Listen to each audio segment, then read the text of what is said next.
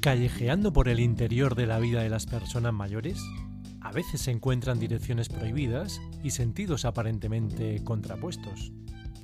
Juan Antonio Salmenón Aroca lleva más de dos décadas observándolas. Estos jericuentos dan fe de algunos de ellos.